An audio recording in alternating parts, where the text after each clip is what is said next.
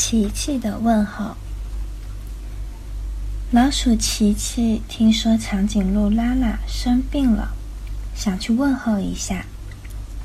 拉拉，琪琪仰着头喊道，但是拉拉没有反应。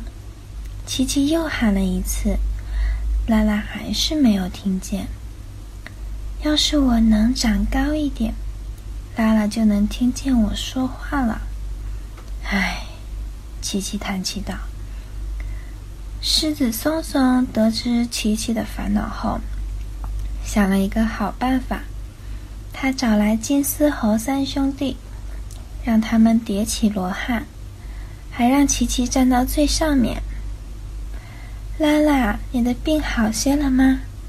琪琪轻声问。这下拉拉总算听见了，他感动的回答：“琪琪，谢谢你的关心，我的病已经好了。”